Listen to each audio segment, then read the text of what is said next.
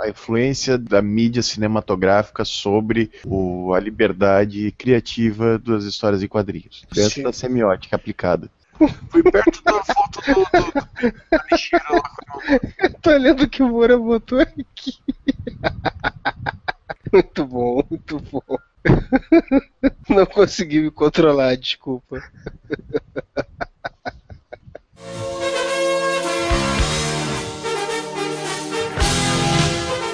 Olá, amigos!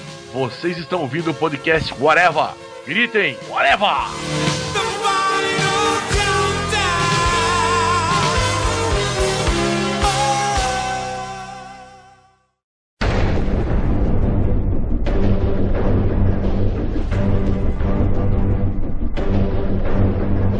Podcast Areva começando e hoje vamos falar sobre quando o mundo do cinema manda no mundo dos quadrinhos e vice-versa também, né? Porque isso também acontece. E para falar sobre isso hoje eu tenho aqui comigo o Sr. Moura, O Superman não usa mais cueca por cima das calças. o Sr. Freud É, desde os tempos mais primórdios, rapaz. Desde o rádio já mandando nos quadrinhos. Isso aí faz parte. e o Sr. Modeste. E eu não tenho poderes totêmicos. Graças a Deus. Imagina qual seria o totem. Do elefante. Por sinal disso, a Parmalat vai voltar com as propagandas dos animaizinhos. Vai Yes! tá- puta merda. Yes. Agora que eu me desfiz da coleção de todos os bichinhos que eu tinha desde a época que saiu. Pois é, vai voltar, vai voltar. Freud vai ter gastos duplos com mamu- mamíferos da Parmalat. Não, não, não, não, não. Chega. Aqui, aqui já tem bicho de pelúcia demais, cara. Eu vou, vou evitar ao máximo isso daí. Mas tinha que sair então também da Tabajara. Vocês lembram da cachaça Tabajara? Os caras do Cacete do Planeta vestidos de bichinho, O tomando ele- cachaça e quinta de bêbado. Com a É muito, cachaça muito legal. Tabajara. Deixe os seus filhinhos mais bêbados que um gambá.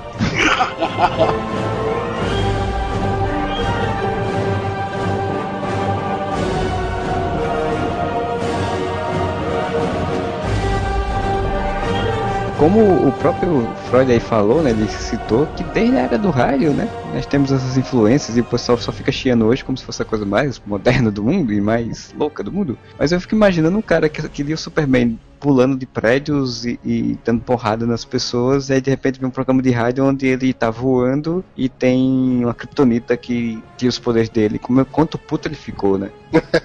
É, cara, eu não sei se ficou puto naquela época. Realmente não dá pra gente ter uma noção de como eram os fanboys da época. As outras mídias, elas popularizam os quadrinhos, né? O quadrinho foi muito popular no, no início dele lá no- nos anos 38, lá quando estourou o Superman, por um tempo ainda. Que foi realmente uma mídia de, de massa, assim, de vender muitos exemplares e ter uma influência muito grande nos Estados Unidos. Depois, outras mídias foram ganhando essa popularidade que o quadrinho teve. E a representação nessas outras mídias é o que realmente tornou esses personagens populares e, de certa forma, viabilizou a potência deles e dessa, e dessa mídia até hoje. Não sei se o quadrinho super-heróis teria a força que ainda tem hoje, embora seja muito menor do que antes, se não fosse o visibilidade, né, que as outras mídias proporcionaram para os heróis, Ah, né? Eu acho bem improvável mesmo, porque se você for pensar em mercado de quadrinhos de verdade, que vende mesmo, é o que tá no cinema e na TV, né, cara? Tu não vê nada que seja,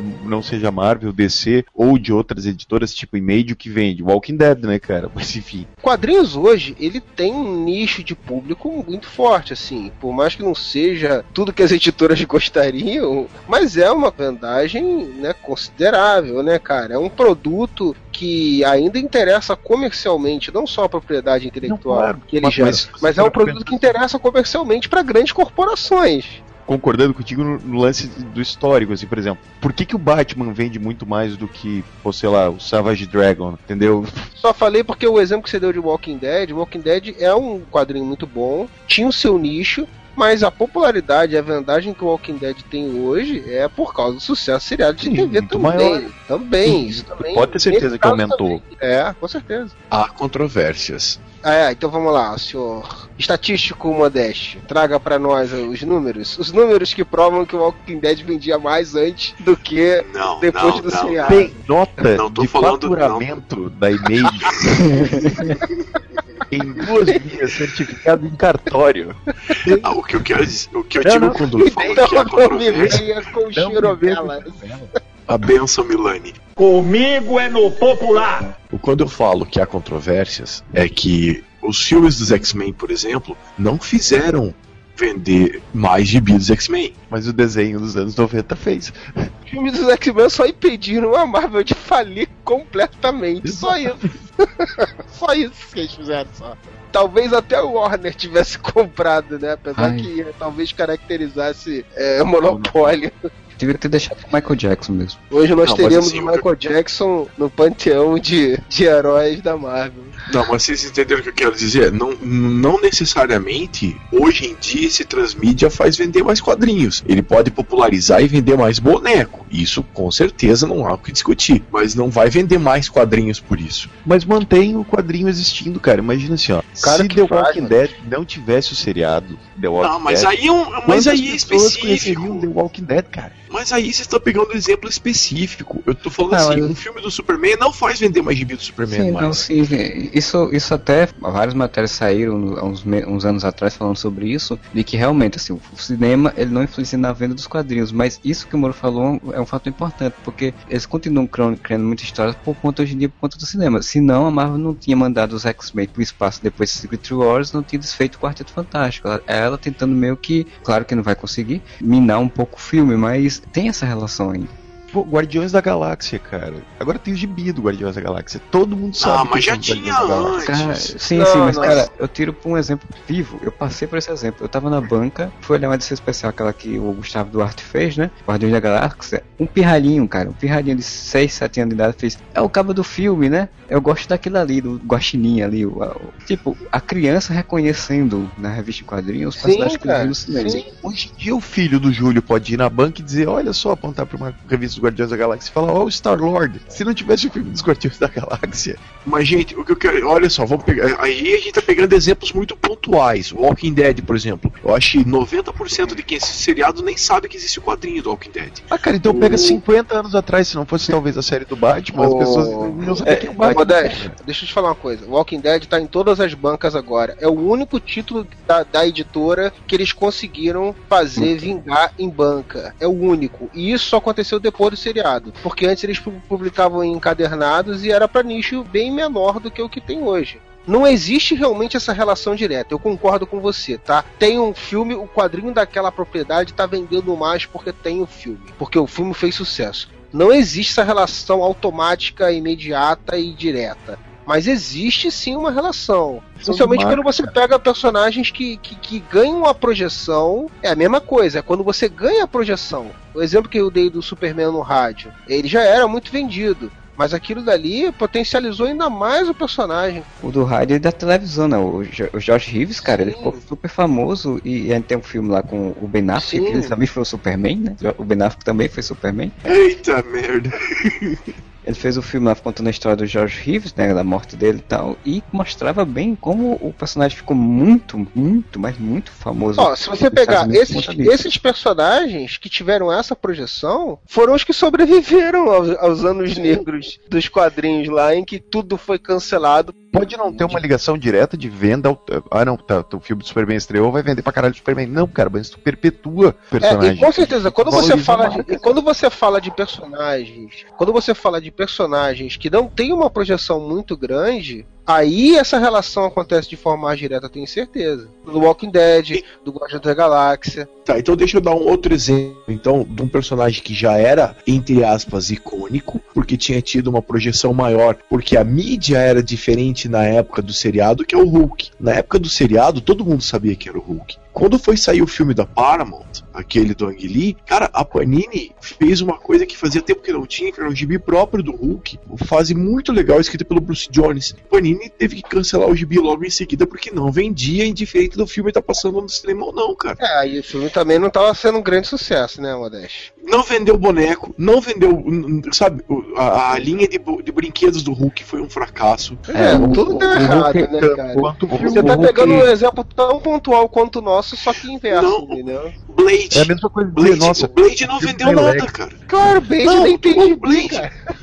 Aí que tá, na época do filme teve, eles apostaram nisso. Cara, o John Romita, o John Romita Jr. desenhou o Blade, cara. Vamos esquecer um pouco o lance de vender gibi e vamos pensar em valorização de marca. Foda-se se ah, o, o gibi do Blade não vendeu. Mas, cara, quem era o Blade antes do filme do Wesley Snipes? Quem sabia quem era o Blade? Hoje em dia, se eles fizerem o seriado do Blade, todo mundo vai saber, ah, o Blade, o caçador de vampiros, pronto, Ah, sabe? Fizeram, foi um cara. fracasso. Fizeram e cancelaram na primeira temporada com três episódios. O seriado era muito ruim também. O Blade ele tinha aparecido, assim, publicamente, digamos assim, mais conhecidamente, só no, no desenho do Homem-Aranha. Freud falou um negócio importante, cara. Quantos super-heróis ou personagens de quadrinhos já foram criados e sumiram, estão no limbo, ninguém sabe, ninguém viu e não tiveram repercussão nenhuma? Exatamente porque não tiveram nenhuma um investimento em outras mídias, cara. Porque o quadrinho ele é muito nicho. Vamos pegar personagens até famosos, mas que nunca mais renderam nada, tipo Mandrake. Meus pais saibam quem é o Mandrake, a gente saiba quem é o Mandrake. Ele é um personagem que ele se perdeu no tempo, porque nunca foi investido em nada do Mandrake. O dono da propriedade intelectual fatura nada. É, e muitas pessoas conhecem ou conheceram o Mandrake por causa dos defensores da Terra. Sim. Outros por causa Cara, dos trapalhões. Desenho dá muita projeção, cara. Desenho animado dá muita projeção. Agora, realmente, o, tudo isso que a gente tá discutindo com o Modeste aí são dois pontos de vista que eu, eu não tô negando dele, não. Não, O que ele sim. fala faz muito sentido, realmente. Não é uma relação automática, não é puta garantido, venda garantida, não, tem, não existe isso. Por mais que a gente, a gente vai falar bastante sobre a influência né, que o cinema causa dos quadrinhos, né? Mas o quadrinho muitas vezes ele nem tá refletindo exatamente aquilo que tá acontecendo lá. A gente sabe que a mídia dos quadrinhos, ela não é tão propensa a facilitar a entrada de novos leitores, né? Por isso que os caras cada vez mais estão criando mega eventos e reboots e recomeços em períodos cada vez mais curtos, que é para tentar facilitar a entrada de novos leitores. Mas ela sempre foi uma mídia, tem aquele negócio da história em sequência muito arraigada, né? Da cronologia muito arraigada. Então o cara compra um gibi, ele vê aquele negocinho, compra um gibi, não entende porra nenhuma que tá acontecendo no gibi, ele não compra o próximo, entendeu? Porque não é o cara que ele viu lá no filme. Então tudo isso aí influencia. Embora tudo que a gente provavelmente vai reclamar pra caralho durante o podcast, as outras mídias são essenciais pros personagens, cara. Quem seria o Aquaman se ele não estivesse lá no- na primeira formação do desenho dos Super Amigos hoje, cara? Será que a gente ainda teria o Aquaman aí? Sim, agora deixa eu só co- colocar uma coisa. Também não sou retardado de dizer que a transmídia não é importante para os personagens serem conhecidos. Senão o Super-Homem e Batman não seriam os ícones que são. Não sou retardado de colocar coisa dessa forma. Pelo amor de Deus, não vou pensar besteira de mim, hein? Tarde demais, já pensamos. Ah, obrigado. Não, há controvérsias, não sobre o que você falou, mas sobre você não ser retardado. Ah, isso eu sou mesmo, foda-se. Eu sou um retardado, eu sou um retardado, eu sou um retardado. Eu sou um retardado, eu sou um retardado. Tudo que a gente tá falando aí, também tem que contar também que a gente tem muita mania, como a gente também não é leitor de, de mangá, por exemplo, e acompanha o anime, a gente tem muita mania de falar de, de produção ocidental. Mas no Japão, por exemplo, isso é fichinha, cara. Lá no Japão os caras fazem um mangá, já lançam o anime do mangá, já lançam um OVA, que é o filme específico, já pensa na, na versão live action, né? Quer dizer, uma coisa vai levando a outra. E lá, pelo menos lá, é muito fiel. Isso, isso é uma coisa que, que eles ganham da gente também. Lá geralmente é muito fiel as histórias, assim, muda pouca coisa. Cara, eu tive o prazer de ver os seis filmes do Lobo Solitário. Cara, é muito bom e muito fiel ao, ao mangá, cara. É, cara, o pessoal tá falando fala muito, por exemplo, do Samurai X, que é um que saiu filme agora, já saiu animação. Apesar que a animação era mais. era PG-13, né? Animação que saiu nos anos 90, no início dos anos 2000. Por exemplo, Ataque de Titãs, que é uma que saiu o mangá. Estão fazendo o filme, já saiu o trailer do filme e tudo. Lá já tem essa dinâmica muito mais avançada, assim. Como não tem essa dinâmica dos heróis de eternamente, se cronologicamente viver a vida toda com isso, apesar que alguns têm, alguns animes e mangás têm, as influências de um para o outro às vezes são muito poucas nesse sentido. Lá tem os mangás que são seriados por um período muito longo, né? Mas tem muitas obras fechadas e isso facilita também a transposição, né? Isso que eu acho interessante na questão do leitor que, que você falou, de que lá, como tem mu- muitas coisas de 13, 13 edições, por exemplo, 13 volumes só, coisa fechada, é muito mais fácil entrar um leitor. No universo dos super-heróis é outra história, né? Bem diferente. É, tu imagina o cara hoje compra o gibi do Super-Homem. Daqui a, sei lá, daqui a dois meses lá fora. O cara vai comprar um cara que não tem, não voa, tem porra de poder nenhum, anda de motoca, é marombado, não tem capa, não tem Não. uniforme, não tem voo. O cara vai olhar assim, caralho, não, peraí, o Super-Homem não é esse aqui não. O Super-Homem, o cara tem capa, o cara voa, porra. O cara quebra pescoço também, mas não é esse cara aqui não. Esse super-homem é o super-homem do Sons of Anarchy, lá do, do Hellboy, né? Que anda com o Hellboy É, ele vai andar na Califórnia, deve ser. Superman of Anarchy. Pois bem, então bora partir pra questão de realmente o que já foi mudado e que incomodou ou não a gente, né? Por conta do, do cinema. Acho que dificilmente eu vou encontrar um exemplo de fato realmente dos quadrinhos pro cinema, porque é outra dinâmica mesmo. dos quadrinhos pro cinema já é o que acontece, né? A, a mídia de origem, É geralmente, básico. dessas coisas que a gente tá falando, é os quadrinhos, né? Então quem tá alterando e adaptando é o cinema. E a estranheza que acontece é essa, né? Tipo assim, pô, peraí, mas o negócio é aqui. Você fez uma outra versão aí, você é a segunda mídia. E agora eu tenho que obedecer a você. É isso que meio que deixa o fã de quadrinhos especificamente meio com o pé atrás, né? Porra, cara, mas vem cá, o quadrinho é que deveria estar ditando o que vai acontecer lá, porque o original tá aqui. Mas não, a gente tem que se adaptar ao que o cara, um diretor que às vezes não tem nem relação grande com esses personagens, não tem nem. fez um projeto lá comercialmente, quer vender esse, tornar eles vendáveis para um, pra um grande público, aí agora a gente tem que seguir o que o cara fez lá, que nem. Eu acho que tem um exemplo, cara, um exemplo que me passou pela cabeça agora, de quando os quadrinhos realmente ditaram como a segunda mídia ia ser, que foi o desenho dos X-Men dos anos 90, que já foi citado aqui, que era ipsis literis o que estava fazendo sucesso nos quadrinhos, que era a equipe do Jim Lee, né, cara? Equipe azul e dourada. Os X-Men eram o Ciclope, Jean Grey, Wolverine, Gambit, Vampira, Tempestade, personagens- Jubileu. Tempestade, Jubileu, que eram os personagens da, da fase de Lee que tava fazendo muito sucesso, né? Que se não me engano foi o gibi acho que mais vendido da- dos anos 90. No quadrinho, a tempestade falava: Ventos do Norte! Não. eles ordenam." Eu me Não, pergunto se ela não. falava assim na versão original, se isso não é sacanagem da dublagem brasileira. Ah, basta ver o Bishop. O Bishop é bem diferente nos quadrinhos do que era no, no desenho, né? É, é, é, é, mais ou menos. É, o bicho Mas é o- tão o bicho- irrelevante que esse não É, faz o personagem- diferença. né? né? O Bishop apareceu nos quadrinhos primeiro onde? Na No- nos quadrinhos? X-Men. Imaginei, não ia ser do Superman, mas.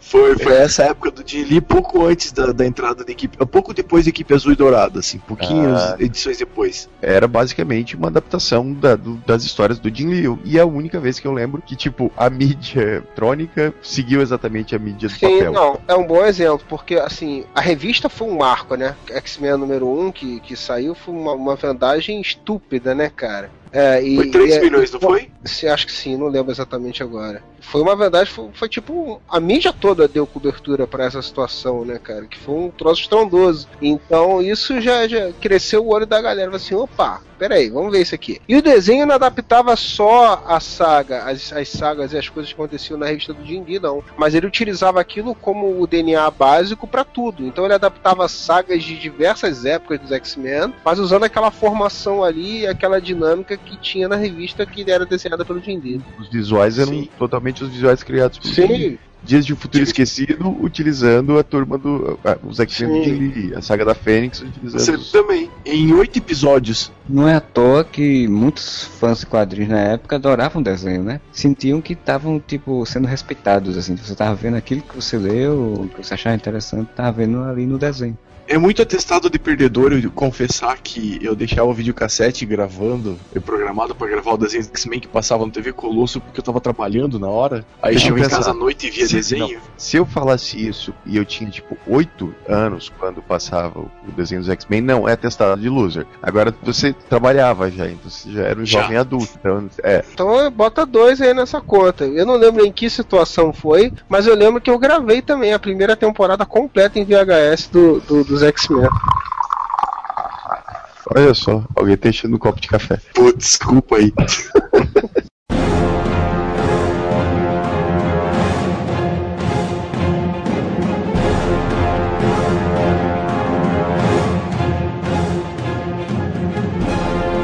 Nos anos 90, né, que é- questão da televisão realmente ficou mais forte, você tem muito isso, né? Você tem o desenho do Homem-Aranha, também era bem fiel, apesar do personagem, ser- o desenho em si, a imagem dele não ser tão fiel, mas as histórias eram bem próximas do que tinha no gibi, né? o Peter Parker tinha um topete que era em formato dos dentinhos da aranha. Aí o Homem-Aranha já seguiu o sucesso dos X-Men, né? Com o sucesso Sim, dos. X-Men, ele já falou assim, pô, e aí? Qual o próximo? Vamos ganhar mais grana nessa porra aí. Aí falou assim, ah, podemos fazer o Homem-Aranha e tal. E aí eles meio que já seguiram essa mesma estética, né? De, não, vamos pegar a saga dos quadrinhos aí, vamos adaptar bem aí, vamos fazer dentro dessa, dessa história aqui. O Homem-Aranha também não é difícil de adaptar, né? Apesar que a gente vê tanta merda em feito com o Homem-Aranha que eu até é, é- é- é quase uma contradição falar isso, né? Que todo mundo adapta errado, né? Mas nessa mesma época tem o efeito, efeito inverso também, que foi uma da- das coisas que me deixou bolado quando aconteceu, que foi o famigerado projeto Casamento do Superman. Por quê? Porque eles iam fazer o casamento no Lois and Clark. Então eles tiveram que correr com a história para fazer um casamento apressado do- nos quadrinhos também para acompanhar o seriado Lois and Clark. E como a gente tinha uma defasagem de dois anos quase de publicação da Abril, o casamento saiu aqui muito depois que o seriado. Não querendo te corrigir, mas te corrigindo. Nos quadrinhos eles queriam casar a Lois e o Clark. Quando o Clark revela a identidade pra Lois. Só que daí no seriado eles iam casar. Só que eles não iam casar na primeira temporada. O seriado tinha acabado de estrear. Então o que, que eles fizeram? Eles chegaram e disseram: não, Clark e a Lois só podem casar nos quadrinhos quando eles se casarem na série. E o que, que eles tiveram que fazer? Matar o super-homem pra enrolar esse tempo. Exatamente. A morte do Super-Homem foi uma consequência disso. Da influência da TV nos quadrinhos vetando, não, peraí, não, não vai não. É muito mais fácil você ter essa influência do cinema nos quadrinhos acontecer por conta dos próprios quadrinhos, né? Quererem ganhar um, algo em cima do- da imagem que o cinema tá mostrando. Mas naquela época, eu tinha aquele negócio corporativo mesmo, dos caras realmente se preocuparem de que o quadrinho tinha que acompanhar o que tá na série. Pô, se você casar agora, você tá mudando, tipo assim, como se Tá isso fosse spoiler da série, né? é, como se isso realmente fosse influenciar a série, né?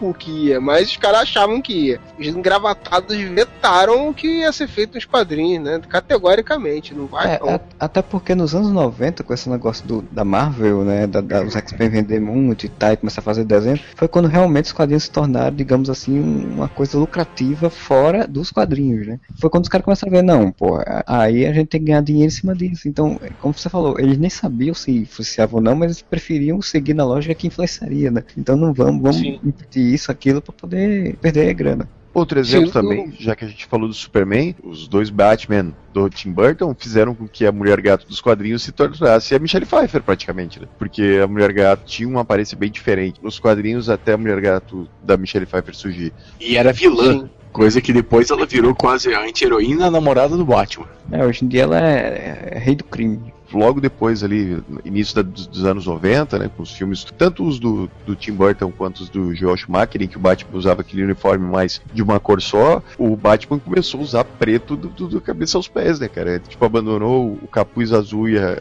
e a roupa cinza pra se vestir de preto inteiro. Não sei se aí foi tanto uma influência do cinema nesse caso, né? Na verdade, tinha todo um contexto que acontecia na época, nos quadrinhos, de tudo ser dark, de tudo ser mais violento, que foi os anos 90 né? A famosa era image, né? Então, não sei se foi realmente uma influência tão direta assim do cinema, isso daí.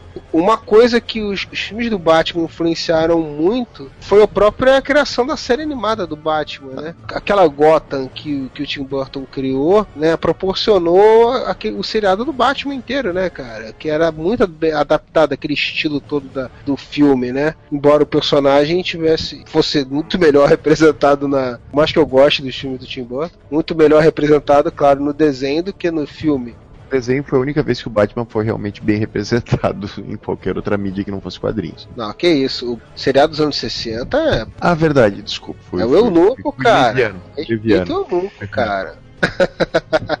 É, uma coisa que acontecia muito com esses desenhos nos anos 90, de influenciar nos quadrinhos, por exemplo, era a questão de personagens, né? Surgiam muitos personagens nos seriados, desenhos às vezes, fazia sucesso e eram incorporados no- no- na história em quadrinho, né? A gente tem que trazer esse cara aí. Se vir aí, você vai ter que botar esse personagem aí. Porra, Sim, Arlequina, Arle- né, cara? Bombando foto aí na internet da, da gostosa lá do Lobo de Wall Street. Véi, se não fosse o desenho do Batman, a gente não ia ter essa gostosa de shortinho colorido e cara pintado de branco no colo do Will Smith Sim, pra lá. a- além da Arlequina, a René Montoya, claro, é muito menos popular do que a Arlequina, foi uma outra personagem também que surgiu no desenho e depois migrou pros quadrinhos. O- eu acho que aquele Scarface também é do, do desenho, não é? O boneco em Não, geometria. não, não. Não, não, Mas O boneco já é antigo nos quadrinhos, orra. É, é por isso que foi uma pergunta. É, eu, eu não tenho certeza, mas eu acho que não. Tem gibi antigo com o Scarface, sim, isso eu tenho certeza. Eu também, uma pergunta que eu acho que é, mas não tenho total certeza, que o, o Brainiac do Superman, do desenho animado, também foi lançado pros quadrinhos depois, né? Ele não era aquele Brainiac nos quadrinhos do Mecânico e, e Manar. Ah, robótico aque- lá? aquele, aquele que apareceu em Crise das Infinitas Terras? É, não, Não. sei. Esse Brainiac mais robótico, ele apareceu, se eu não me engano, na- foi na época do Super Amigo já? Não Sim, se- nos Super Amigos era robótico. Eu acho que talvez tenha, sim, sido uma influência do, do, desenho, sim. Tinha os- o, o Brainiac, que era o, o cara verde com os plugins na cabeça. Ah, E esse sempre teve. Ele versão caveirinha robótica, que esse bonequinho tinha da caveirinha robótica. Até a versão Apocalipse ele já teve.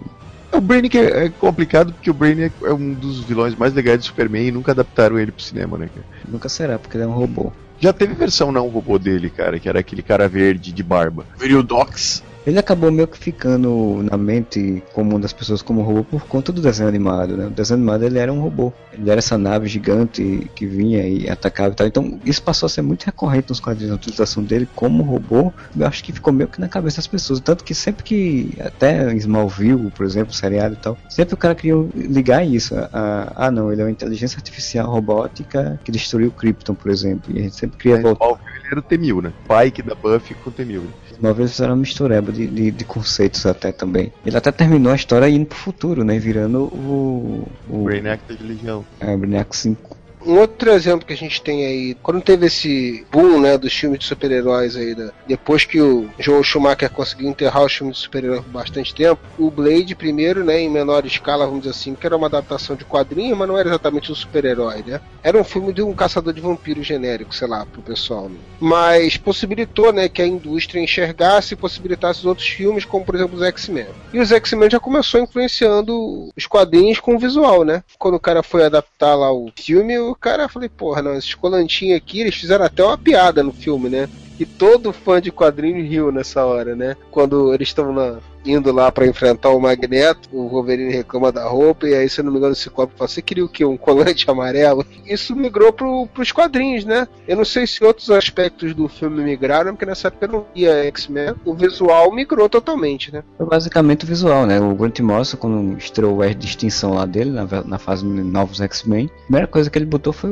todos eles de roupa de couro preta com um X amarelo. Que é totalmente inspirado. Ele até fez um manifesto na época falando do, dessa coisa da pós-moderna, dessa coisa Matrix, essa coisa que, o- que o filme trazia, né? De que tinha que ser uma coisa mais moderna, mais, mais dinâmica, mais ativa. E perdurou por muito tempo. Até que ele saiu e o Joss Whedon assumiu a revista e trouxe os colãs amarelos de volta. Isso vocês concordam que foi uma coisa positiva que os- o cinema trouxe pros quadrinhos, correto? Eu, eu concordo, porque eu adorei muita fase do- dos X-Men, a dinâmica que ele deu, pegando exatamente essa lógica que o da- o do mas- falou, foi muito boa. Mas a gente tá falando do, do visual, né? A história Então não poderia ter vamos- sido tão boa quanto simplesmente sem ter. Não, mas é que tá, uniforme. mas é que tá. O Grant Morrison ele aproveitou a coisa do visual, a o uniforme preto, pra modificar todo o conceito dos X-Men na Sim. época. Que ele criou toda uma cultura Ah. em torno dos X-Men baseada nisso. Exatamente. A cultura pop dos mutantes, os mutantes, se os X-Men se revelando pro mundo. Cara, a coisa Tipo, mais os- foda do mundo e deixaram totalmente de lado a Marvel depois. Sim, e o lance da cultura mutante foi muito legal. Ele quis dar uma identidade mutante mesmo, assim. Quase como o Ebony English foi pros anos 60, assim, aquela coisa de já que nos excluíram da sociedade, vamos montar a nossa. Só que quando o Grant Morrison pega as coisas, ele leva isso à enésima potência. É, Então você tinha toda uma cultura mutante. Você tinha cantor mutante, você tinha filme mutante, ator mutante. E isso foi muito legal. assim. Eles realmente se segmentaram do resto da humanidade. cara. É, você tinha Tanto- vários mutantes. Você, ele criou o conceito de que em 100 anos só teria mutantes no mundo, não teria mais Sim. humanos. Ele superpovoou o mundo de mutantes, tanto é que Genosha, a consequência que rolou em Genosha foi disso, né? Ah, cara, precisa fazer um podcast sobre essa fase do Grant Morrison. Eu gosto pra caramba dela.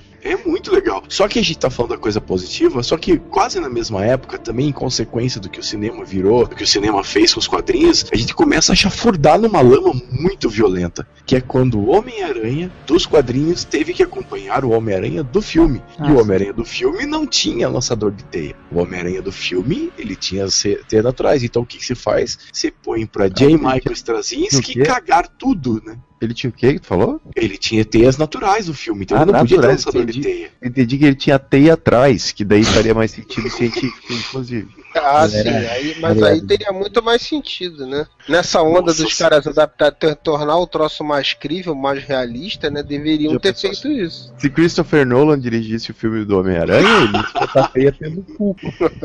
Ai, ai, ai. Os quadrinhos pegarem o hype do Homem-Aranha do cinema, a desculpa do, do senhor Quesada foi a seguinte: quando o cara sair do cinema, ele vai querer comprar o gibi do Homem-Aranha. Ele tem de ver o mesmo Homem-Aranha nos quadrinhos. Então nós vamos fazer o quê? Ele não pode ter um lançador de teia. Ele tem que ter as teias naturais dele. E o que a gente faz pra isso? Ah, ele sempre teve isso. Era o poder totêmico do Aranha.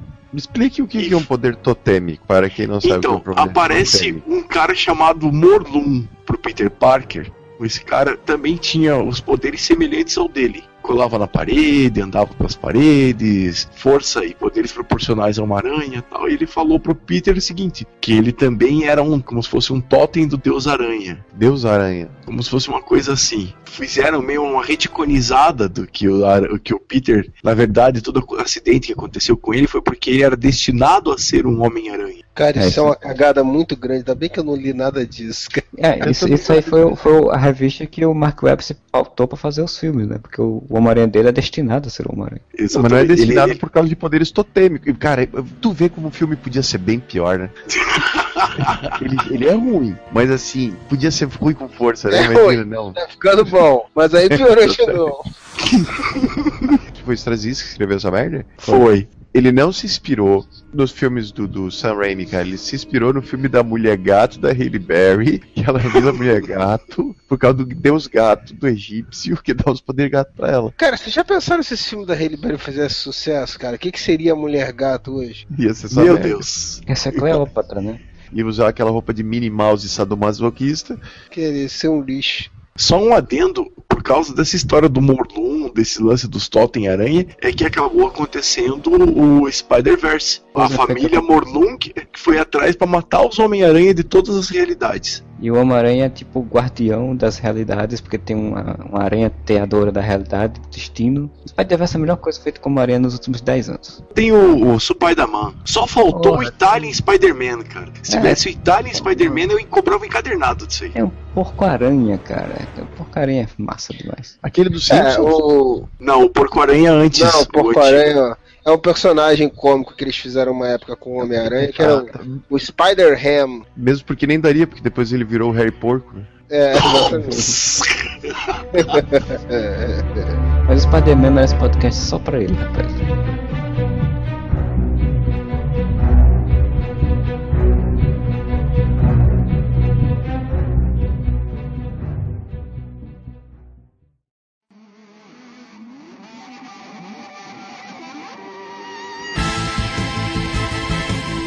Whatever, whatever, whatever, whatever, whatever, whatever,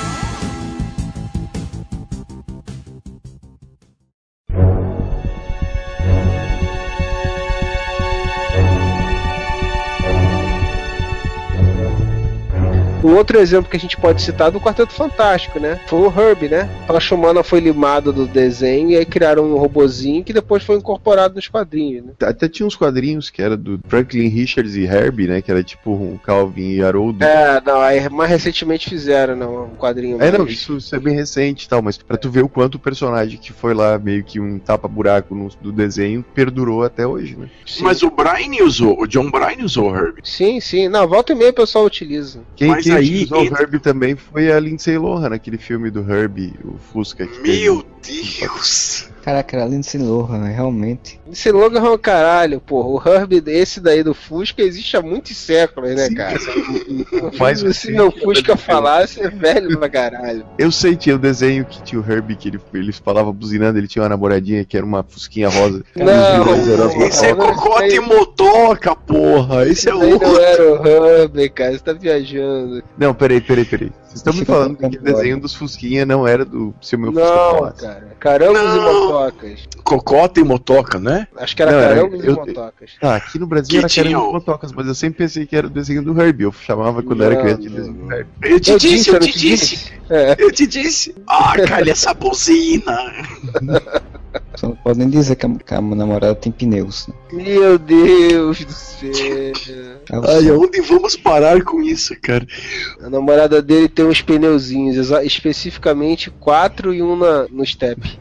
É, mas ela tinha um senhor do escapamento, né? Uh, Oh, não fale isso não, cara. É que eu vi no Facebook, cara transando com escapamento, Lucas. Selo modesto de qualidade. Pode ver um escapamento que já quer chegar lá. Que ele vai Ah, lá cara. e toma- dá uma escapadinha. É que, é dá que uma nem o, trombada na traseira dela. é que nem o, é que nem o vídeo lá do Fraga do gordinho se esfregando na moto. Nossa! Foi muita zoeira aqui. Todo dia tem uma merda. Um outro exemplo que tem de filme interferindo nos quadrinhos, cara, um exemplo de um filme que nem existiu, né? Criaram uma nos anos 80 um personagem chamado Cristal, que ia ser um filme com a Boderick, ia ser um longa-metragem com a Boderick. E os caras criaram, junto com a Marvel, criaram a história toda do que ia ser o filme. E aí é, vai ter a graphic novel também em cima do filme. Vocês começam a botar essa mulher aí nas- nos quadrinhos aí. E aí ela aparecia, cara. Começou a fazer aparições, começou apareceu na, na revista. No meio da saga da Fênix, ela aparece. Não lembro se aquela é a primeira aparição dela, talvez até seja. Começou a fazer participações especiais em outros quadrinhos, não sei o que lá, e teve a graphic novel. E o filme acabou que nunca aconteceu, né? O filme que nem existiu acabou criando uma personagem que tá aí até hoje, né? Porque quando Não, não o filme quis- ficou pronto, a onda disco já tinha acabado. Daí eles não tinham mais por que lançar o filme. Não chegou nem a ser feito o filme, eu acho, foi? Eu não tem nenhuma foto da Boderick vestida de Não, cristal. tem cartaz. Tem o cartaz do filme. Ah, mas cartaz qualquer um faz. O filme da Cristal tem um cartaz com a Boderick caracterizada no Cristal. Deve ser tipo, a, a outra lá que ia fazer a Mulher Hulk também, não tirou umas fotos promocional e nunca fizeram o seriado. Brigitte Nielsen. Mas, tipo, não saiu o filme da Cristal, mas depois ela acabou virando novela, né, cara? Que a Sandy fazia. Ah, meu Deus. Estrela gay. Caraca, estrela gay, estrela gay agora. Obrigada por tudo, por terem me recebido tão bem, com o coração e com os braços abertos. Eu adorei, eu fiquei muito feliz, valeu muito a pena pra mim e pra minha vida toda. Se não me engano, posso estar falando bobagem, se eu Sim, estiver, por favor, sim. me corrijam, mas tinha esse lance de que eles queriam fazer uma série de uma versão feminina do, do Hulk, por causa do É, sucesso do Por Hulk. conta do sucesso do seriado, eles queriam fazer. E aí a Mar falou assim: opa, não, peraí. Deixa eu criar nos quadrinhos primeiro, porque senão esses caras vão registrar. A personagem vai ser deles, né? E Isso, daí fizeram a, a Mulher Hulk nos quadrinhos por causa do seriado da Bridget Nielsen que nunca foi produzido. Exatamente. Não, não, peraí. Vamos colocar as coisas em ordem. Eles criaram a Mulher Hulk dos anos 70 por causa do seriado dos anos 70. O da Brigitte Nielsen era quase 90 já. Então eles fizeram antes, porque na época, o Freud, que é mais velhaco, vai lembrar, na época tinha o sucesso do Homem de 6 milhões de dólares. Logo na sequência saiu o spin-off da Mulher Biônica. Sim, é verdade. E aí eles estavam querendo fazer um spin-off do Hulk com a Mulher Hulk do seriado dos anos 70, dos anos do Luffy rindo, tal, tal, tal. É isso que eu tô falando, tipo, eles queriam se garantir por causa do sucesso do filme do, do Hulk e a ideia, do filme, do seriado do Hulk, aí eles tinham a ideia de fazer uma versão feminina, não necessariamente a da Bridget Nielsen automaticamente. Sim, sim. O mas- Brigitte Nielsen surgiu bem depois, né? Não, porque da forma que você falou, realmente parecia. tinha relação direta com o Brigitte Nielsen. A personagem foi criada bem antes, né? Não, mas porque eu pensava que tinha mesmo, eu era muito criança, não, Não, tem muito não, não, tempo, não anos teve, 80 não e 70. teve. É porque o seriado do, do Hulk era nos anos 70, e esses que o Modeste citou também, que era o Homem de 6 milhões de dólares, a Mulher Biônica e tal. Por causa disso, os caras falaram assim, pô, os caras vão criar aí, não, vamos fazer primeiro aqui, vamos fazer a nossa versão aqui antes que os caras se apropriem dessa ideia aí e de treta.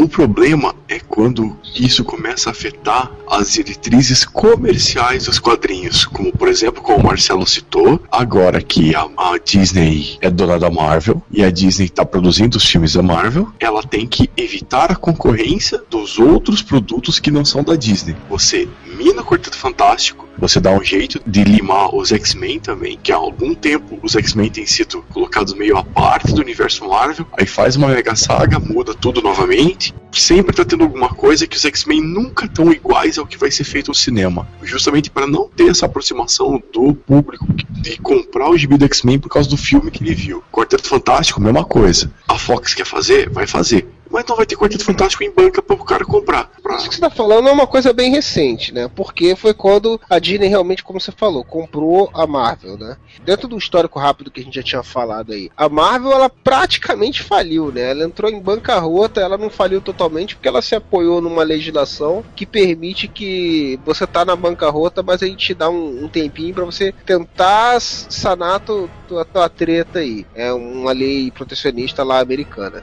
Então a Marvel chegou numa situação do fundo do poço realmente e ela se reergueu com o sucesso do filme dos X-Men. Ela conseguiu né, gerar esse interesse da indústria cinematográfica e aí ela começou a vender os personagens dela a ter direito para tudo que era estúdio que estava interessado. A Sony comprou o Homem-Aranha, a Fox já estava né, com o direito dos X-Men e aí ela começou a vender para uma galera, né? Depois com o sucesso da Marvel e a compra da, da Marvel pela Disney, a Disney não precisa né, dessa porra, né, cara? Aí que começou a ter a treta. Porque mesmo quando a Marvel tinha se reerguido e já tava fazendo Marvel filmes, né? Ela tinha aquelas limitações, assim, pô, isso daqui eu não posso usar porque é um personagem que tá com a Fox. Já tinha um certo incômodo, mas não chegava no nível que é hoje, né, cara? O filme do Hulk, os direitos do Hulk são da Universal, mas ela fez um filme do Hulk com distribuição da Universal dentro do esquema de, de filmes da Marvel. Tá fazendo com Homem-Aranha agora. É. Hoje em dia não vai rolar mais isso, porque Disney não quer que a Universal distribua um filme da Disney. Então a treta, agora o buraco é mais embaixo.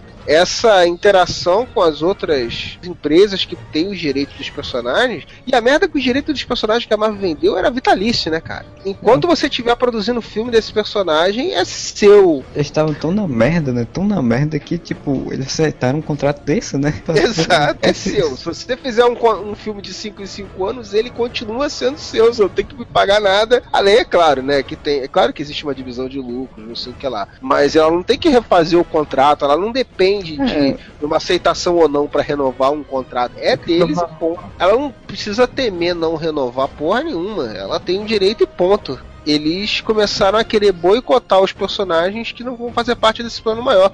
Porque a Marvel e a Disney estão ganhando muita grana, não é pouca grana, não, bicho. Estão enchendo o cu de grana. Como se a Disney já não tivesse muito, né? Eles estão enchendo o rabo de dinheiro, cara. Estão ganhando em várias frontes, né, cara? Cinema, televisão, é desenho, é. Se bem que o desenho nem tanto ainda, né? Como não, o Homem-Aranha que passa no Disney XD, nesses canais, é, tem cara, uma vende pra o, o caralho. Hulk, né? O Hulk, a, a Sim, gente o Hulk Squad, a gente Smash, quer dizer. Cara, isso ajuda a consolidar os personagens, cara, também, né? Aquela velha história que a gente tava falando das outras mídias, né, cara? Tem esse desenho babaquinha que tem pra criança bem pequenininha, isso ajuda, cara. Meu filho, quando era bem pequeno, via esse Marvel Super Hero Squad, a quantidade de personagens diferentes que eles enfiam nesse desenho, de vilões, de heróis que ele conhece, que, tipo, personagem que nem eu conheço bem, e aí daqui a pouco eu falei assim, ah, esse daí é o fulano. Eu falei assim, caralho, como que ele ouviu isso, cara? Era o desenho, cara. E tem um detalhe bem interessante nisso aí que é o seguinte: os contratos são pra filmes, pra produção de qualquer coisa pra TV e pra desenho. A Marvel é livre pra usar qualquer personagem. Tanto é que você vê Wolverine no desenho do Homem-Aranha, você vê o Quarteto Fantástico no desenho do Homem-Aranha, porque nos desenhos eles são livres pra usar o que eles quiserem.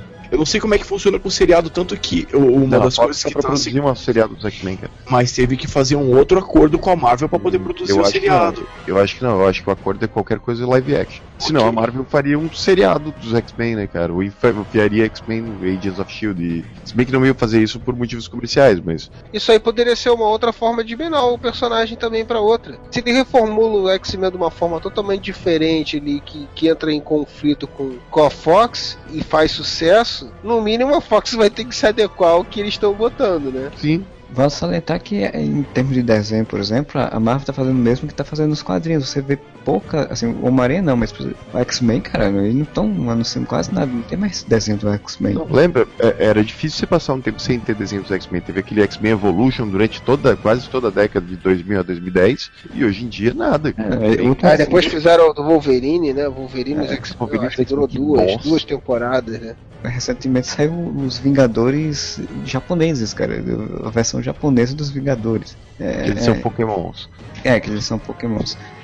É horrível isso. Cara, não, sabia que o desenho não é ruim? O desenho não é ruim, a raiva que eu tive do desenho só é porque eu queria que eles fossem como Digimons, eles se transformassem no herói. E não eles têm um herói. Eles não tem um heróizinho dentro de um negócio que ele aí joga no chão e o herói aparece. Isso é muito babaca. Tá, mas olha só, da mesma forma, o... teve um episódio desse do, do Homem-Aranha novo que ele é convocado pros novos Vingadores. Que os Vingadores acabam dando uma merda. Aí chamam os novos Vingadores, o Luke Cage, Punho de Ferro, o Homem-Aranha, o Wolverine. Tá, no Tá, desenho, mas aí que tá. Daí eles usam o Wolverine, né, cara? O Wolverine é tipo o Batman deles, né, velho? Só que tu não vê mais um desenho dos X-Men, como você sempre tinha. Desvantagem é essa, né? Estão tirando os X-Men do foco, né, dos quadrinhos. Esse foco está sendo tomado pelos Inumanos, obviamente, porque os Inumanos são os X-Men da Marvel atualmente. Quem tá assistindo Agents of S.H.I.E.L.D. sabe muito bem disso, que tem até o Noturno e a Mulher Múltipla, né, dos Inumanos. Por outro lado, cara, será que o fato da Marvel ah, ter lançado os filmes dos Vingadores e por isso dar um gás nos gibis dos Vingadores não fizeram com que os Vingadores tomassem finalmente o papel deles dentro da editora Marvel Quadrinhos, o papel que eles sempre mereceram de principal, Protagonistas. então era dos X-Men? Não, eu concordo, eu concordo. Mas a questão é que o que eles estão fazendo é, é uma visível retaliação absurda contra os personagens que não fazem parte do casting cinematográfico deles, né, cara? Não é tipo assim, ah, o fato dos Vingadores estarem ocupando maior espaço é, fez com que os outros diminuíssem o espaço dele na Marvel. Não. Estão fazendo uma retaliação mesmo. Essa repercussão dos Vingadores, ela é pré-Disney, né? Toda aquela saga de Vingadores e Novos Vingadores que eles foram Ah, Ué, sim, não, mas desde tudo. Avengers Disassemble. Desde Sim, Avengers. Disassemble é tudo Vingadores. Mas assim, eu, eu- tanto que eu queria colocar uma outra coisa aí, que já é sob supervisão Disney, quando eles misturam Vingadores com X-Men logo depois de Avengers vs X-Men, que é o Uncanny Avengers, porra, você tá colocando os mutantes na tua linha de frente também, cara. E aí os Sim, mutantes não é só o Wolverine, é o Destruto, é a Vampira, é o É, Ciclope, é, é porque, sabe? é como eu falei, porque essa, essa, essa cisão que tá tendo aí, olha aí, peguei até o nome de uma saga dos X-Men. É muito recente, cara. Inclusive, estavam falando sobre o uso do Wolverine nos desenhos. Isso vai acabar também, cara. Pode anotar aí que vai acabar também, do Quarteto Fantástico.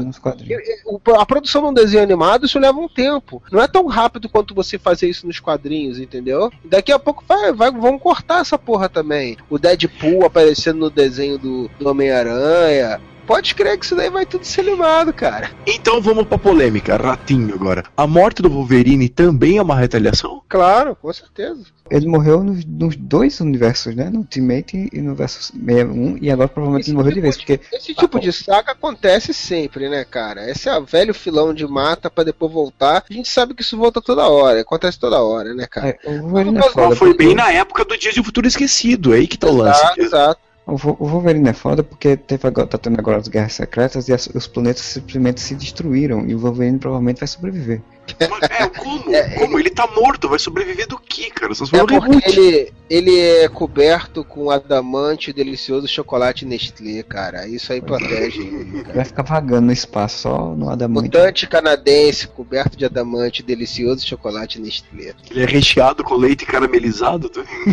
Também, também. Eu, eu entendo, Júlio, que tu falou da retaliação e realmente é, é uma manobra comercial bem perversa, Escrota. digamos assim, né? Bem Rasteira, é rasteiro isso, cara. E é o tipo de coisa rasteira que você não esperaria de uma Disney, por exemplo. Ao mesmo tempo, como diria Monty Python sempre, always look to the bright side of life. Velho, eu, eu vejo assim, talvez a possibilidade de nos quadrinhos, eu não tô dizendo que isso é legal, que isso, que isso tira a escrotidão da, da movimentação, mas ao mesmo tempo você vê alguns personagens que nunca tiveram destaque, tendo algum destaque, que nunca teriam, sabe? Tipo, dando uma, uma chacoalhada no, dentro do universo Marvel, do tipo, você tá lendo as mesmas histórias dos X-Men em looping há uns 30 anos, mais ou menos, e agora você pode ler histórias, sei lá, dos Inumanos, que talvez sejam as mesmas histórias dos X-Men, só que dos inumanos, mas enfim. Ou você tá vendo agora histórias novas com Guardiões da Galáxia, com essa formação de Guardiões da Galáxia, né? Que é o Star-Lord, Gamora, o Groot, o Rocket e o Drax, ao invés de ficar vendo as mesmas histórias do Quarteto Fantástico em loop e tal. Lógico que é escroto você se livrar dos X-Men, mandar eles pro espaço para eles não fazerem propaganda do teu, teu concorrente, assim como é escroto você descontinuar a revista do Quarteto Fantástico depois de mil anos publicando elas. Não é só parar a revista, é você separar. O Tocha Humana vai estar com os Inumanos, o Coisa vai estar com os Vingadores, Susan vai estar não sei aonde, não sei o que acontece, e o Reed Richards vai estar isolado. Eles separaram, desmembraram o Quarteto Fantástico. Ah, uma coisa Quarteto Fantástico fica, né? toda hora ele se se- casa, separa, casa, separa, casa, separa. Nunca aconteceu Ah, e o- eles falarem é o fim do Quarteto Fantástico. O Aragonês já fez até piada sobre isso. Mas assim, uma, uma outra consequência disso é que também deve ter dado uma certa liberdade pra fazerem com os X-Men coisa que nunca fizeram em 50 anos X-Men. Por exemplo, o professor Xavier tá morto. Tá morto. O Xavier morre toda hora. Calma, não, mas olha só. Aí que tá. Ele não voltou. O Ciclope assumiu um protagonismo que ele nunca teve. Porra. Sim, Júlio. Uh, Freud, desculpa. O, o lance é o seguinte: o Ciclope tá tendo um protagonismo que nunca teve, ele tá tendo atitudes que ele nunca teve. Os X-Men estão usando o lance de estarem isolados realmente do mundo pra fazer uma coisa, sabe? As histórias estão diferentes. As histórias estão indo pra um caminho que nunca tinham ido. E isso que eles, eles fizeram. Estão fazendo de tentar boicotar X-Men, na verdade estão fazendo criar histórias interessantes como há tempos não tinha, cara. Mais ou menos, mais ou menos. Pô, olha, ó, os novíssimos X-Men. Essa história dos X-Men que voltaram, do, que, pe- que o Fera volta no tempo. E pega só, os X- o X-Men tem 50 mil vezes, só vejo o pessoal falar dessa do Bendis. Não, essa é legal. A do Ciclope, os novos X-Men. O, o Ciclope agora é o Professor Summers, sabe? Ele tá fazendo todo o lance de. Ele assumiu o manto É, Terra de, X. de revolucionário. Não, mas não é só o Terra X. Ele tá fazendo o mesmo recrutamento que o professor Xavier faria, mas com outro objetivo, não de treinar pela paz, em si, mas preparar para um conflito com humanos. Tá, assim. mas Modeste, deixa eu te falar uma parada. Tudo isso daí é muito anterior a essa, a essa- retaliação, cara. Nessa época que aconteceu tudo isso daí, foi no meio de uma saga dele junto com os Vingadores, que mudou a atitude do Ciclope, que teve o um negócio da Fênix Five lá, que aí começou essa, essa cacetada toda de mudanças aí, foi. Agora, sabe o que eles estão fazendo? Eles estão jogando tudo pro caralho. Eles estão falando assim, Foda-se, não pode ter mais mutante na Terra. Vai tudo Mas para viu a por quê? puta que te pariu. Ponto. Mas, Ah, Júlio, tá coerente claro, com a cara, tem que história, cara. Modesto, rapidinho, deixa eu falar. Na cara, na cara! Claro que tem que ter algum nível de coerência, cara. O cara não pode simplesmente escolhambar tudo. Os caras realmente estão separando cirurgicamente a ponto de. Não, peraí, mas a, a- aqui, ó, a feiticeira escarlate e o, e o Mercúrio, porra, não.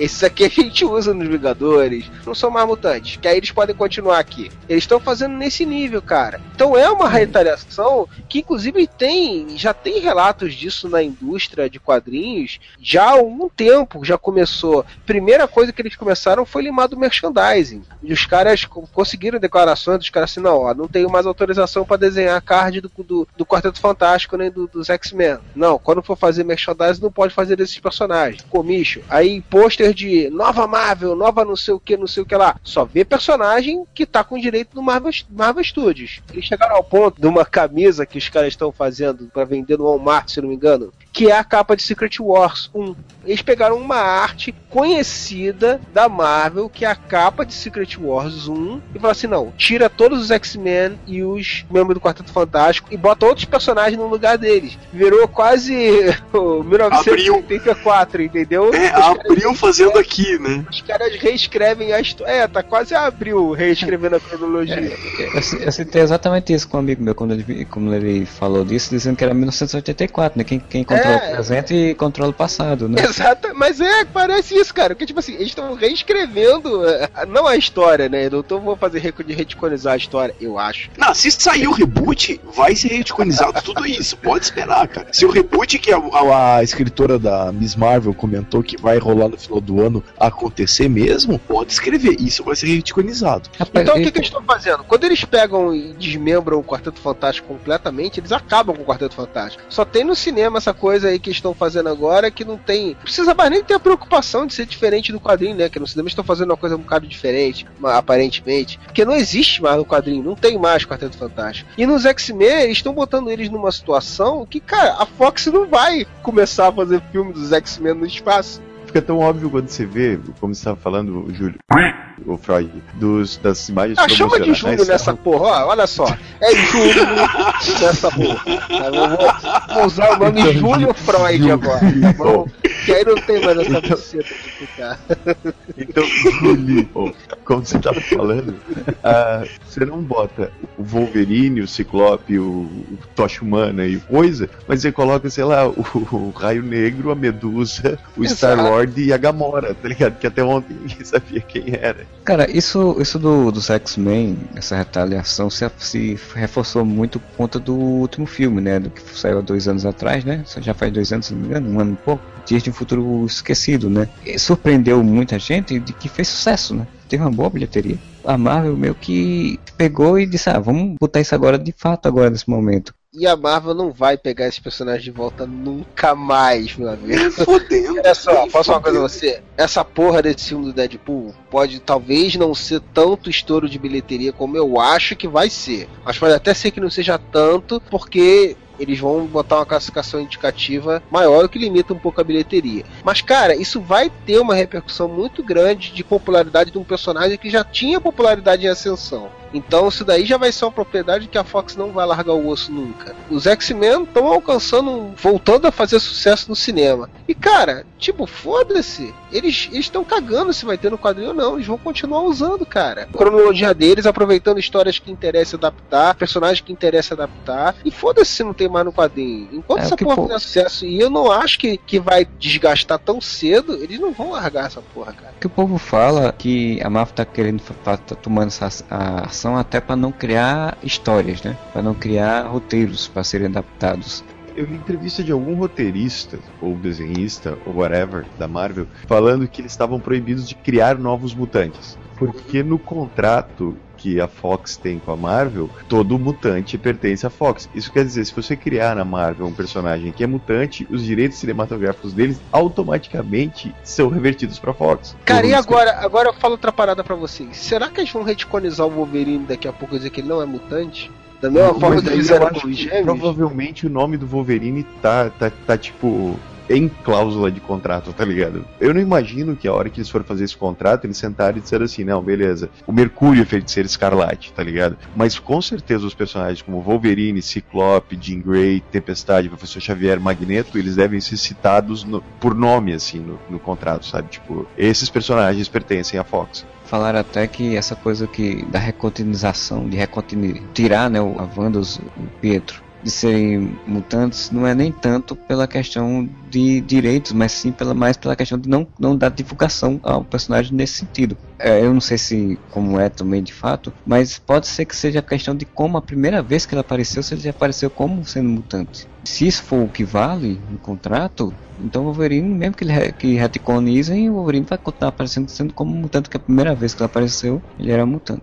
Essa mudança que eles estão fazendo com a Wanda e com o Pietro tem mais a ver com o fato de Ser filho de do eles continuarem, deles, não, é, de- deles continuarem usando os personagens no, no universo tradicional da Marvel. Porque a desculpa que eles estão dando, pelo que eu soube, é que vai ter uma treta em que os mutantes não vão conseguir mais viver na Terra. Foi na saga Infini- Infinito, que o Thanos acaba ele quando ele destrói Attilan, faz isso explodindo a bomba terrígena que tava em. Attilan e lançando no mundo inteiro, no final de, de Infinito, isso aí. E aí, por exemplo, tipo assim, ah, então eles arrumaram a desculpa perfeita pra fazer essa, essa separação aí. Mas aí esses dois personagens teriam que ir embora também. Então eles arrumaram um jeito de que eles não são mutantes pra eles continuarem aí. Eu entendo que dessa forma. Porque se a gente falar em direito cinematográfico, cara, isso já aconteceu, né? Eles já usaram o Mercúrio num filme e no outro. Se fosse por isso, eles já chegaram a um, entre aspas, acordo com relação a isso.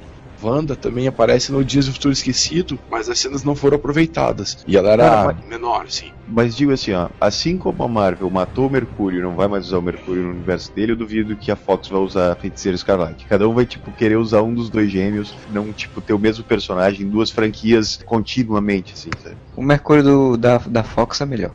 Com esse negócio da bomba terrígena, eles conseguiram duas coisas. Eles vão tanto se livrar dos X-Men e dos mutantes, quanto eles têm um gatilho novo pra criar qualquer personagem e falar que é inumano. Sim, claro. Sim, porque eles- se eles falarem que é mutante, o direito reverte pra Fox. Então, se eles quiserem Sim. criar personagens novos, eles vão ter que ser ou por algum acidente que deveria matar e, e torna super-herói, ou transforma em inumano. Não dá mais pra ter um mutante. Antes era muito fácil, né, cara? Ah, vamos, queremos um personagem que solta raio. Beleza, ele é mutante, tu não precisa se preocupar com origem. Agora, você não precisa se preocupar com origem também, ele é inumano.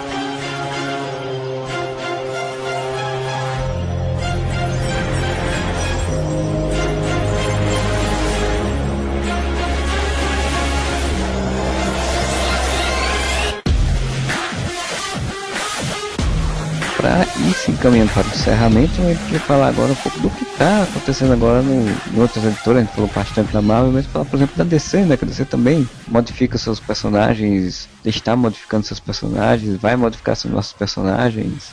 Tá modificando por conta dos filmes, né? Que, vai, que estão vindo também. E aí, principalmente um que eu acho que é icônico, importante falar, que é o Aquaman, né? Ah, o maior de todas, né, cara? O maior herói de todas as editoras, de todos os quadrinhos, de todas as mídias, né? O rei dos sete mares. Bom, o Aquaman merece tanto um podcast só pra ele, que ele já teve um podcast só pra ele aqui, não esqueçam disso.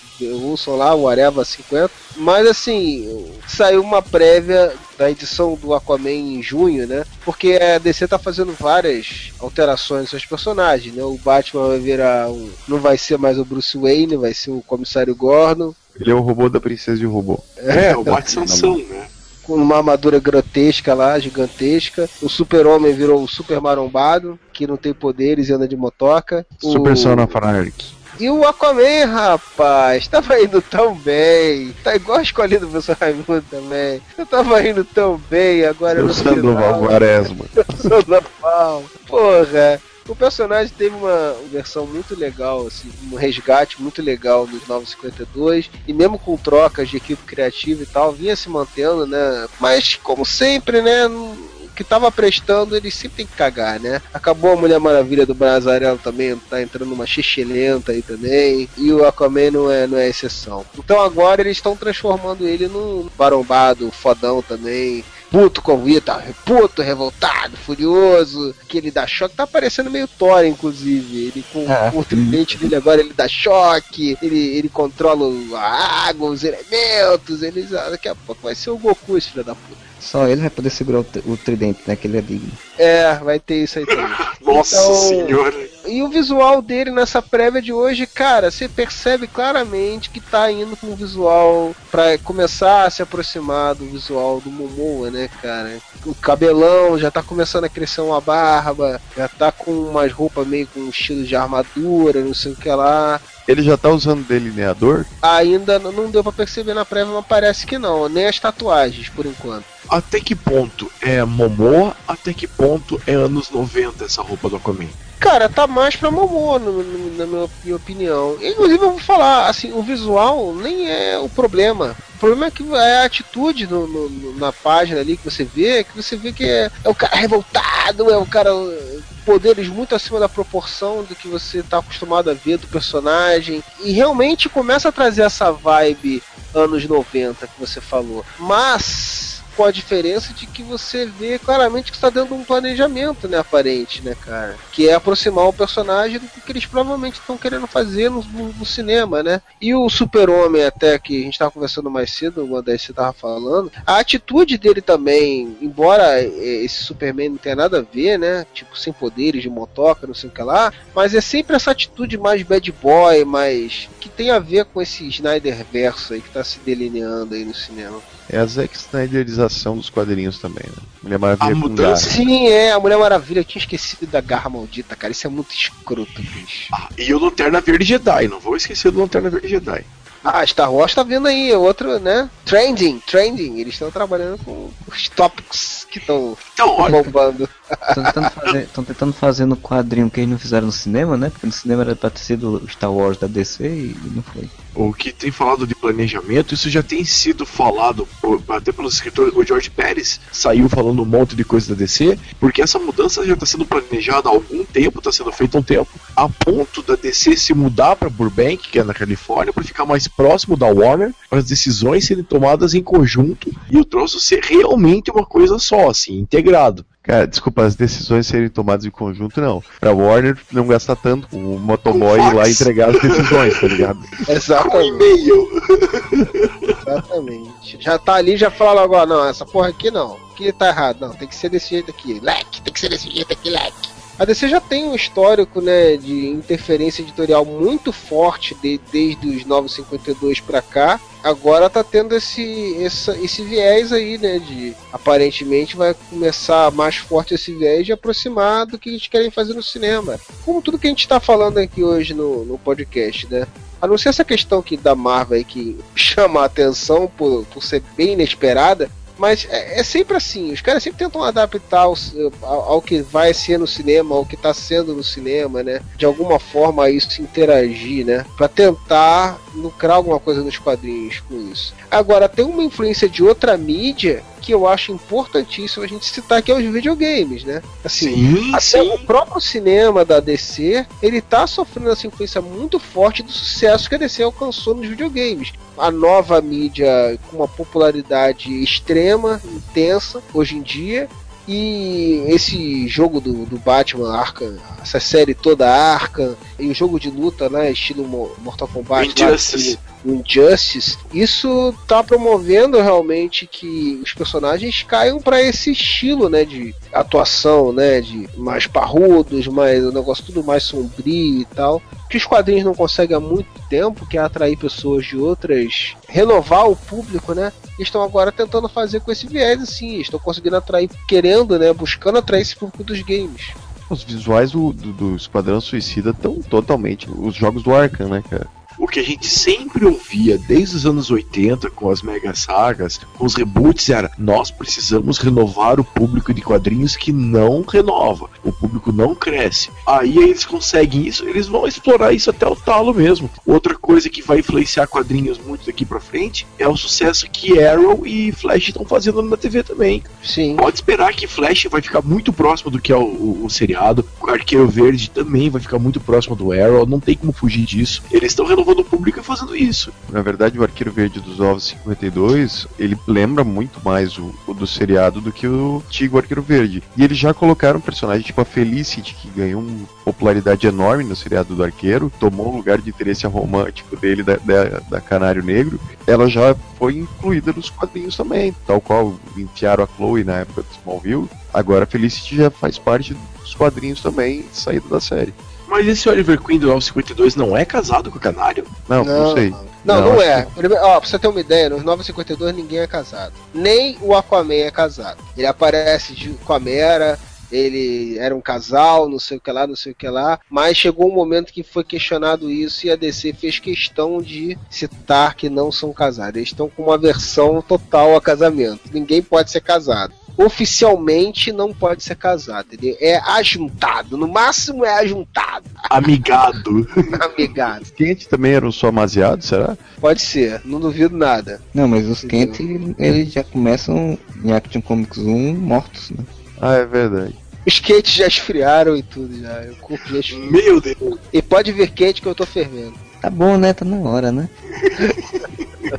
Tem mais alguma pedra fundamental pra colocar e encerrar antes que eu dê Ah, te- teve uma coisa que a gente que acabou passando batida que eu ia citar. É uma coisa que sempre eu vejo, já vi acontecer várias vezes nos quadrinhos, né? Com essas mudanças bizarras que tem nos quadrinhos, os caras falam, ah, não, agora esse personagem não é mais, o fulano tá com a identidade dele. Essas mudanças que tem mirabolantes que tem nos quadrinhos sempre, né? Mas quando chega perto de sair o filme no cinema aí volta tudo, né? Um exemplo bem recente que teve foi o Homem-Aranha, né? Que teve toda aquela saga do do Homem-Aranha Superior e o Otto Octavius que tava controlando o corpo do Peter Parker. E aí ficou todo aquele negócio assim, porra, não é possível e tal. Quando que isso vai acabar? E porra, tava na cara. Quando chegar perto de sair um filme novo do Homem-Aranha, isso vai acabar, cara. É sempre assim. Data de validade de qualquer mudança radical é a estreia do filme do personagem no cinema. Então tá prevendo que a, a nova Thor vai durar só até Thor Ragn- Ah. Ragnarok daqui dois anos.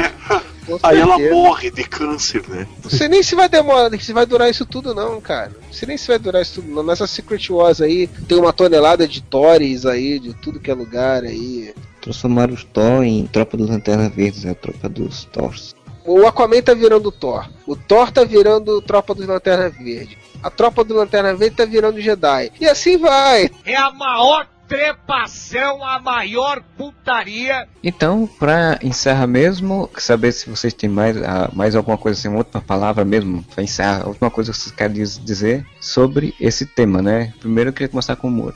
Queria dizer que se a Marvel ou a Disney ou a Warner, qualquer pessoa quiser comprar os meus direitos cinematográficos, eu mudo na vida, assim, pra acompanhar o cinema. Normalmente o pessoal reclama que eu faço citação a outros blogs. Dessa vez eu queria fazer citação ao Eric Borges, do Omelete, que uma das poucas coisas realmente inteligentes que ele falou ultimamente foi o seguinte. Os cinemas estão se baseando em quadrinhos, estão se alimentando das histórias que são escritas em quadrinhos. E a partir do momento em que os quadrinhos estão se baseando em cinema, o cinema vai se basear em quê? Esse ciclo vai levar aonde? Essa retroalimentação vai levar as duas mídias a quê? Fica a pergunta. Levem esse questionamento filosófico para o seu final de semana. Cara, a cronologia de, de história em quadrinho é muito extensa. O pessoal tá contando que com o tempo de produção de filmes, com tudo isso daí, o cara vai em algum momento esgotar a fonte de ideias que tem nos quadrinhos, a ponto de, de não, Não. ter mais de onde chupar. Não, filme do não, personagem não é faz de isso. tanto em tantos anos e até chegar um ponto que ele esgotou a fonte de, de histórias ali e agora um tá chupando do outro, você não tem mais pra onde correr. O cinema já largou os super-heróis há muito tempo. Não, não é isso. Deixa eu, deixa eu então colocar direito o troço. Talvez eu tenha me expressado mal. No momento em que os quadrinhos estão fazendo reboots e reboots e reboots para se igualar ao cinema, quando tiver a mesma coisa, quem vai influenciar quem? Quem vai basear quem? Que respondeu isso já, cara. O cinema tem trocentos mil O anos. cinema de vai continuar chupando né? dos quadrinhos, cara. E os quadrinhos eles sempre se reinventam de uma forma e outra, até de forma cíclica, se repetindo. Agora a gente tá vendo de novo, pelo menos na DC, meio como você mesmo falou, um meio um estilo imês voltando. E é isso, cara. Então, Eric Borges, sua pergunta filosófica foi respondida pela filosofia e sabedoria de Júlio Cruz. Sabedoria freudiana.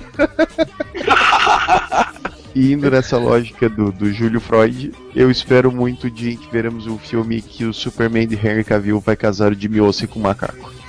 isso, Nossa. seria da, isso seria da hora, hein?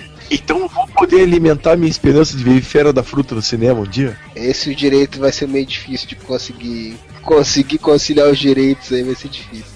Espero que vocês tenham curtido. Deixe seus comentários lá no contato.areva.com, no Facebook barra Areva, Twitter arroba Areva. Se vocês puderem, mandem um Red Bull também pro Marcelo, que ele tá precisando. Essa vida de, de, de editar coisas, depois ter que gravar coisas até tarde da noite não, não ajuda ninguém. E se quiser também pode mandar dinheiro, eu aceito, não tem, não tem problema nenhum. É, e a gente volta semana que vem, entre lá também no YouTube, né? Também sempre tá tendo os vídeos lá, umas piruetas estão tendo por lá. Semana que vem a gente volta, bom final de semana e uma areva pra vocês.